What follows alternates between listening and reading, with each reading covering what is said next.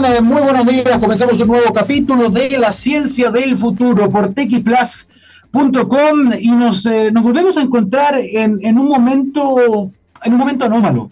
La verdad es que mientras, no quiero sonar como un hater o un odioso, pero mientras mucha gente está viendo TikTok, está viendo videos chistosos, va al cine a ver Barbie, ¿no? Está bien, está, todo eso está bien, ¿no? Pero hay que tener un momento también en que empecemos a pensar en lo que está pasando en el planeta, porque mm, hemos hablado en todos los tonos ya del cambio climático, del aumento de las temperaturas, de los eventos extremos, y realmente parece que esto entra por una oreja y sale por la otra, y finalmente tiene que ver con los ciudadanos.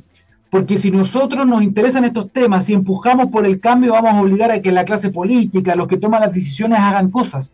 ¿Y por qué estoy hablando de esto hoy día? Lo hago eh, en particular porque estamos viviendo tiempos desconocidos. A ver, el, presidente de la Organización Meteorológica Mundial lo dijo hace algunos días y pasó colado. Decir, yo no vi tanto revuelo con esto, pero dijo, el calentamiento global, señor, señora, se acabó.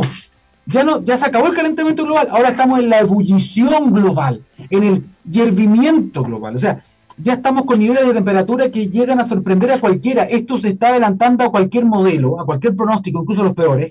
Eh, los mismos meteorólogos y la gente que habla del clima dicen estamos entrando en un terreno desconocido. O sea, esto no estaba siendo esperado, no este año, no tan rápido. El hemisferio norte global está viviendo unas temperaturas eh, impresionante. El Valle de la Muerte en California ya está superando los 50 grados, superando los 40 grados en varias partes de Estados Unidos.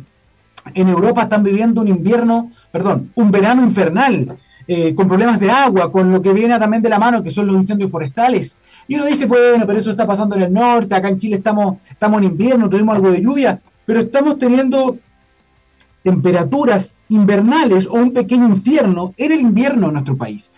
No hablemos ni siquiera del agua, no hablemos del mar. El mar en el Atlántico está con temperaturas altísimas. Acá en el hemisferio sur eh, estamos con el fenómeno del niño, que también está calentando el agua. Por lo tanto, eh, las noticias no son buenas.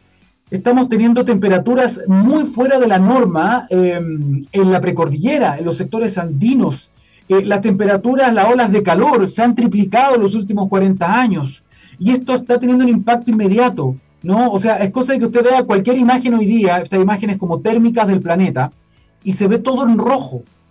O sea, ya no hay duda, ya no hay espacio a que sigamos hablando de que esto no, esto va a pasar después, esto es más adelante, esto está pasando hoy. La propia ministra del Medio Ambiente, Maisa Roja, una destacada eh, científica del clima también, ha subido ahora a X o a X, ya no se dice Twitter, ¿no? Ex Twitter, uh, esta misma información, es decir, ella misma en sus redes sociales está diciendo, se están quebrando récords en todas partes, estamos en medio de la crisis climática, esto también está tocando Sudamérica, y lo dice, en pleno invierno, en varias localidades de Coquimbo, se han registrado temperaturas máximas mayores que en verano, mayores que en verano. Esto estamos en invierno y estamos teniendo temperaturas mayores que en verano. Imagínense lo que va a pasar en verano Imagínense cómo se nos viene este verano. Em, la nieve estacional, la que está sobre los 2.500, 2.600 metros, que es la que finalmente, atención, nos provee agua para eh, entre enero y marzo, o entre noviembre y marzo, que porque se empieza a derretir, eso ya se derritió. Por lo tanto, esto va a impactar los caudales de los ríos que alimentan las casas, que alimentan la agricultura, la alimentación. Se nos olvida este tipo de cosas porque tuvimos un poquito de lluvia, ¿no? Pero esto está pasando hoy día y esto se está adelantando a cualquier parte de, los pronósticos. ¿ah? Eh, la ola de calor está eliminando la nieve andina y esto es preocupante, es muy preocupante. Estuve hace poco allá en La Parva, arriba a los 2.500, 2.600 metros, y la verdad es que la nieve que hay es nieve artificial para el esquí y para los deportes de, nieve, ¿no? Pero la nieve de la montaña no está en esa altura, está mucho más arriba, la isoterma cambió, la temperatura está barriendo con eso. Entonces, eh, vamos a poder esperar un verano un verano terrible eh, y probablemente este año, este año 2023, va en camino a ser el más cálido de toda la historia. Y lo peor de todo es que a lo mejor vamos a empezar a tener esta frecuencia de años récord eh, mucho más seguido. A lo mejor el próximo, el 2024, va a ser peor y así. Atención, solamente para cerrar este, este tema, y no quiero cerrar con estas noticias que son tan negativas, pero es que hay que hacer algo rápidamente porque esto ya está matando gente en todo el mundo. Cambio climático no es que va a matar gente en el futuro, ya está matando gente hoy. Em, y después del fenómeno del niño siempre hay récord de temperatura. El fenómeno del niño es hoy. Eh, el fenómeno del niño nos va a abandonar quizá el próximo año. Por lo tanto, el próximo año, según la historia, según la lógica, según la evidencia, puede que sea más cálido que este. Estamos en severos problemas. Atención con esto. Me hubiese gustado empezar con algo más, más divertido, algo tipo Barbie, ¿no? algo tipo más livianito, pero no se puede porque estamos viviendo un problema, estamos viviendo una crisis y aquí este programa se llama La Ciencia del Futuro y para que haya futuro eh, tenemos que cuidar el planeta, tenemos que cuidar nosotros. Dicho eso, vamos con una mm, pequeña pausa musical, que digo Gabriel Ceder. ¿Sabe qué? Súbanos el ánimo, porque tampoco queremos seguir con esta tónica todo el rato. Queremos hablar de inteligencia artificial, queremos hablar de tecnología, tenemos un tremendo invitado, vamos a estar conversando con IBM, que tienen información de todas estas tecnologías que eventualmente nos pueden generar modelos que nos permiten a lo mejor tomar acciones más radicales para cambiar el mundo. Así que vamos con eso, vamos a la vuelta de, este, de esta pausa musical. Esto es La Ciencia del Futuro. Bien, estamos de vuelta en la ciencia del futuro y vamos a seguir hablando de inteligencia artificial. Ya vimos cómo se puede ocupar esto, por ejemplo, la inteligencia, la inteligencia artificial generativa, que está muy de moda hoy día, en eh, los procesos de em, los planes de sustentabilidad de las empresas, por ejemplo. Bueno, la inteligencia artificial tiene un montón de usos, tiene diferentes tipos, diferentes aplicaciones, y una de esas tiene que ver con entender, por ejemplo, lo que está pasando debajo del agua, ¿no? Em, y hoy vamos a contarle una historia muy bonita, porque hay un investigador chileno que está radicado en Alemania, que ha estado trabajando en Alemania, pero también en conexión con Chile, con el Centro Ideal, respecto de descifrar justamente vocalizaciones, más en buen chileno, cantos, ¿no? Cantos de ballena.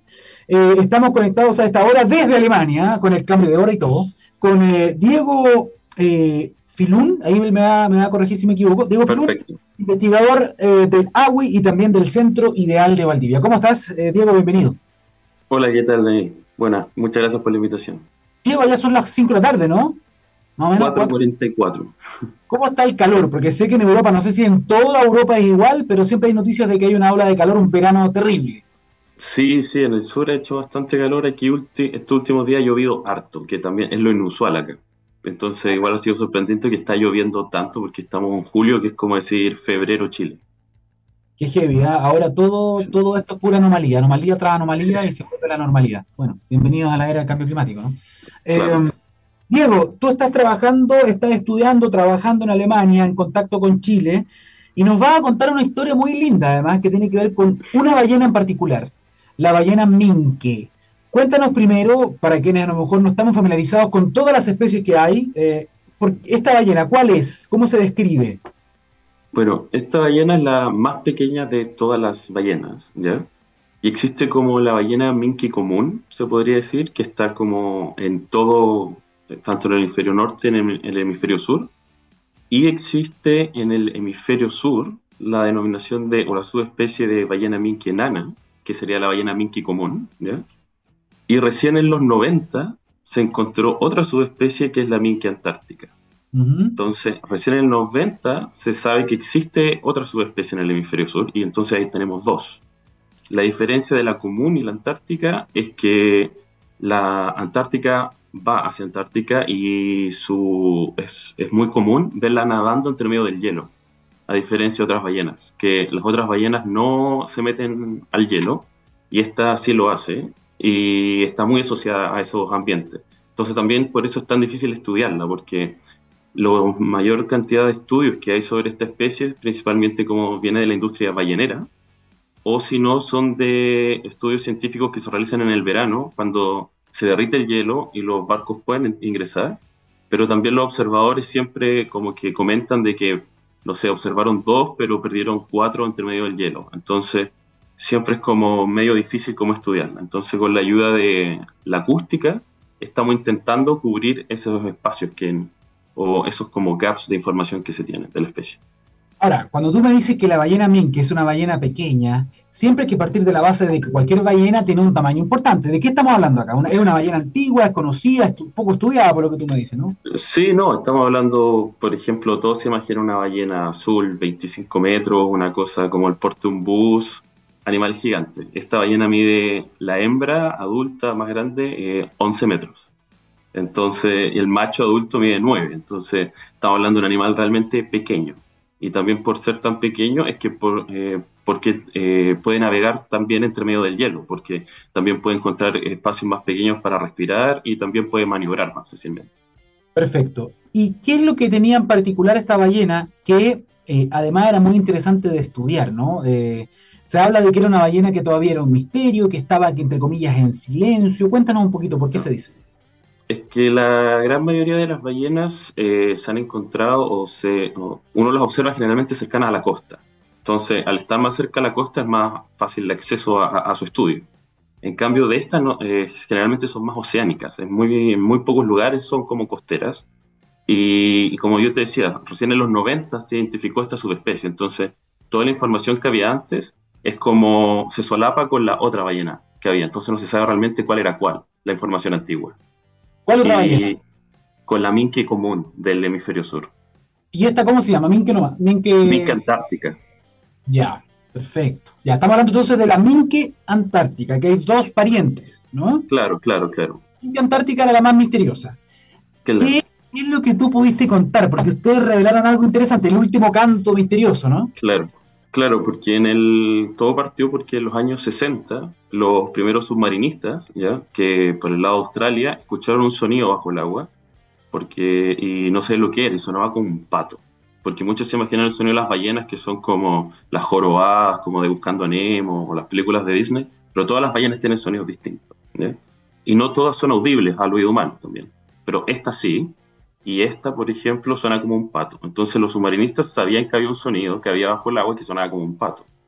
Pero fue recién hasta el 2014 cuando por primera vez se pudo atribuir ese sonido del pato que sonaba, digamos, en Antártica o en agua subantártica, eh, se le atribuyó a esta especie en particular. Porque fue la primera vez que se marcó un animal y ese animal marcado hizo un sonido, entonces se, grabó en, ese, en esa marca que se le puso. Entonces, basado en esa información, después toda la información acústica que había en distintos lugares, se puede buscar este sonido y ahora se puede atribuir a que está presente ese animal o no, específicamente. Oye, ¿y de verdad suena como un pato? Suena como un pato. Se llama por eso biotac en inglés, que es como un biopato. Entonces imagínate una ballena como pato, imagínate los primeros submarinistas, la reacción que tuvieron cuando la escucharon debajo del agua en Antártica. Oye, ahora, y aquí también se utiliza, eh, bueno, inteligencia artificial o, alguna capa de inteligencia computacional. ¿Cómo, cómo, cuál es el rol que tiene en esta investigación? En esta investigación lo utilizamos porque, claro, se conocía ese sonido que es como común. Entonces, cuando yo empecé a trabajar con datos en Antártica, eh, como instituto nosotros tenemos 21 hidrófonos instalados solamente en el mar de Weber. ¿ya?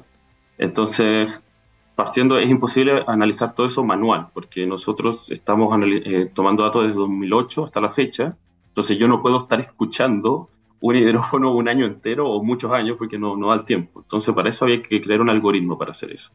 Y después cuando creamos el algoritmo nos dimos cuenta que este sonido no era uno, sino que son más de uno. Y por eso encontramos que es una melodía distinta porque el animal no produce solamente uno, sino que en un año puede hacer 11. Y eso fue solamente en el área que estudiamos. Y después cuando nos movimos a otro lugar, encontramos que habían otros 11 sonidos distintos, que se, todos se escuchan como pato, pero tienen estructuras distintas. Y esta cosa, por ejemplo, si nosotros utilizamos un humano para, para como descifrar o comparar, podría ser difícil porque ahí vendría, valdría como la experiencia del, del que analiza, cómo separarlo. En cambio, con la ayuda de inteligencia artificial o un detector, esto lo hace de forma robusta y estandarizada. ¿Le pusieron algún nombre al software o a esta inteligencia artificial? Todavía estamos pensándolo. Ya, perfecto. Dicho eso, cuando tú me dices que hubo 11 tipos, estamos hablando de 11 tipos de vocalizaciones. Todas sonaban como pato, pero eran diferentes. En el fondo, si lo, tratamos de humanizar, que es el típico error que cometemos, eh, en el fondo son diferentes palabras o cosas que está diciendo, por eso es que suena distinto. Eh, eso es lo que no sabemos. Por ejemplo, sabemos cómo suena, sabemos cuándo ocurre, sabemos dónde ocurre pero todavía no sabemos para qué ocurre. Y el por qué es como raro, porque, por ejemplo, si nosotros comparamos lo que sabemos de otras especies de ballena, generalmente las ballenas van a alimentarse en Antártica y después se van a reproducir a los trópicos, ¿ya? Y generalmente cuando están en los trópicos es cuando son más eh, acústicamente activas. Y muchas veces eso asociado como al cuidado como, eh, como la conexión madre-cría o en la reproducción, básicamente. Claro. Para esta especie es completamente lo opuesto en verano en Antártica no se escucha ningún sonido y en invierno es donde están más activas, a diferencia de otras especies de ballenas que en Antártica no son tan activas durante invierno. Entonces, si comparáramos directamente como entre todas las especies y con esta, quizás hasta esta especie podría ser una de las que se reproduce en Antártica. Y sería la primera vez que, habría una especie como completa que se reproduce en Antártica. Pero no lo sabemos. Eso es muy interesante, porque ustedes lo que están haciendo entonces ahora es decir algoritmo, algoritmo, identifícame las vocalizaciones de la ballena minca antártica. Perfecto, lo tenemos, check. Después yo empiezo a juntar, a juntar, a juntar datos, datos, datos, que en el fondo estos datos son vocalizaciones, muchas vocalizaciones. Por lo tanto, eso es lo que viene después, utilizar inteligencia artificial para tratar alguna manera de entender también, que no sé si qué significa, no estoy hablando de un traductor, pero entender más o menos para dónde va la micro con estas vocalizaciones, ¿no? Por ejemplo, ahora lo que estoy trabajando principalmente es comparar distintos años, porque también nos dimos cuenta usando este algoritmo, es que entre los años el repertorio cambia. Entonces parece que existe una evolución en el lenguaje del animal. Entonces imagínate que un año tú tienes cierto repertorio de palabras y al otro año utiliza otro repertorio. Entonces, ¿y por qué pasa eso? No lo sabemos todavía. Y la otra cosa que queremos saber son las rutas de migración. Por ejemplo, de este animal no sabemos cómo migra, dónde migra y hacia dónde migra. Entonces, otro paso es estudiar las zonas como de bajas latitudes y hacer el match porque así podríamos comparar repertorios similares entre bajas latitudes y altas latitudes y así podríamos saber más o menos cómo es la estructura poblacional de esta, de esta especie. Perfecto. Ahora, bueno, ahí está un poco el para qué, ¿no? Es para entender un poco dónde van, dónde se reproducen, dónde se alimentan y de alguna manera me imagino que todo esto, toda esta, todo este conocimiento que ustedes acumulan también, el trasfondo o el propósito tiene que ver con impactar positivamente el medio ambiente, ¿no? Es decir, también eventualmente poder cuidarla, eh, cuidar a estas poblaciones, entendiendo el rol increíble que juegan las ballenas, todas las ballenas en los ecosistemas marinos, ¿no? Sí, claro, porque, por ejemplo, para poder cuidar algo, primero hay que conocerlo. Y en este momento esta ballena no se conoce mucho. Por ejemplo, yo no te podría decir dónde se reproduce, no lo sabemos. Eh, ¿Cuántas crías puede tener? No lo sabemos. ¿Por qué están tanto en invierno en Antártica? si las otras ballenas se van, entonces, ¿y quiénes se quedan? ¿Se quedan las juveniles, las adultas? Eh, no lo sabemos. Entonces, estamos de a poco intentando armar el puzzle. ¿ya? Y utilizamos esta herramienta que es la inteligencia artificial que nos ayuda a hacer eso. Por lo tanto, si tuviéramos que poner, para, para explicarle a la gente por qué estamos hablando de este tema hoy día, es porque por primera vez hemos captado eh, las vocalizaciones de esta ballena utilizando inteligencia artificial, de la ballena Minke Antártica. No que la hemos captado, sino que por primera vez, con la ayuda de la inteligencia artificial, podemos crear, se podría decir, como un diccionario de los sonidos que, produce y después podemos ir comparando porque entre distintos sitios, porque quizás la ballena que yo detecto en la península antártica, supongamos donde está la base chilena, puede ser distinta a la que está en el mar de Ross al lado de los eh, australianos, y no lo sabemos. O quizás de un año al otro también cambia. ¿Y qué pasa ahora que se detectan en Brasil o en Namibia? Entonces, para poder intentar entender cómo se mueven, cuándo se mueven y por qué lo hacen, eh, hay que tener esas herramientas, porque uno no puede estar siguiendo con un barco una ballena todo un año o toda la vida. Es imposible.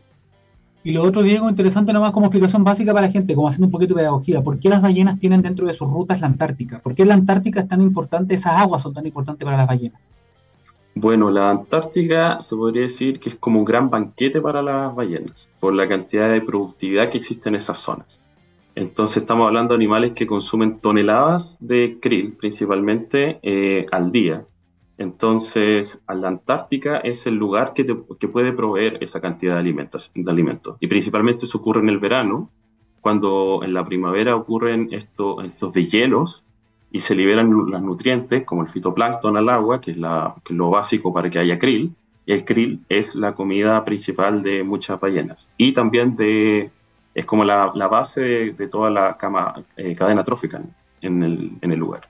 Una de esas las vocalizaciones cambian año a año porque también está cambiando el ecosistema. A lo mejor la ballena está diciendo, oye amiga, el año pasado teníamos un montón de comida, ahora no hay mucho. A lo mejor eso va cambiando, no sé, estoy inventando. ¿ah?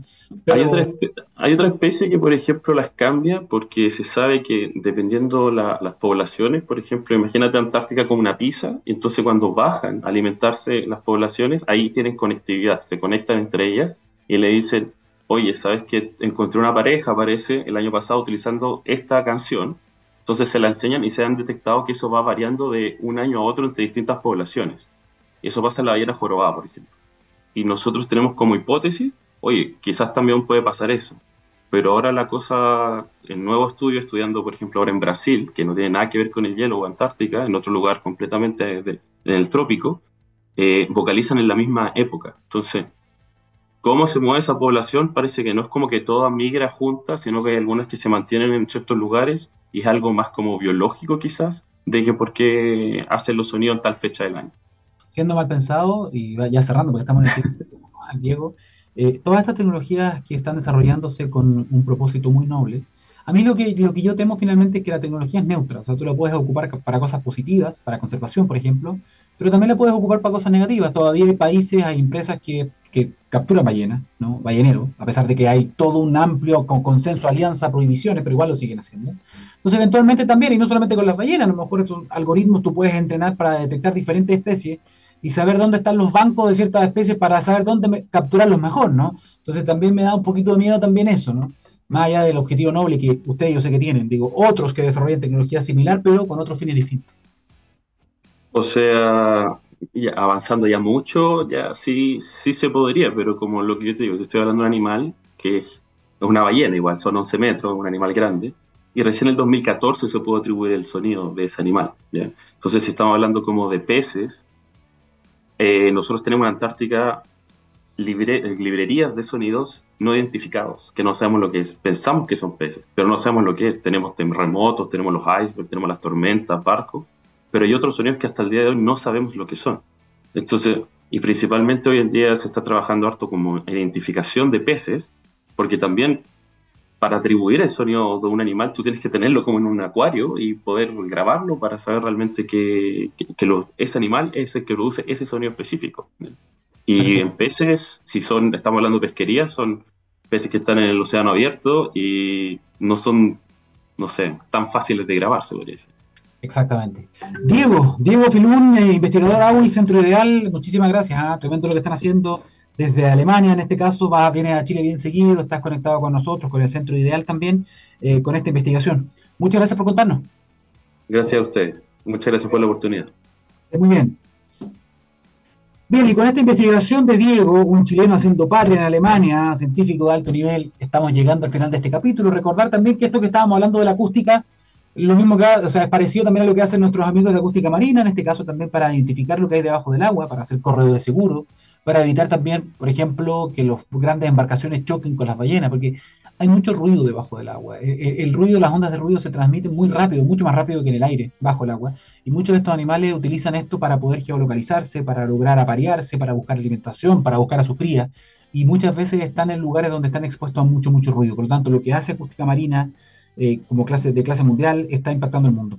Bien, estamos llegando al final de este capítulo. Estoy pasado, no me reten. Vamos con más txplus.com. Queda mucho contenido durante el día. Gracias por acompañarnos acá en la Ciencia del Futuro nos encontramos en un próximo capítulo. Chao, chao.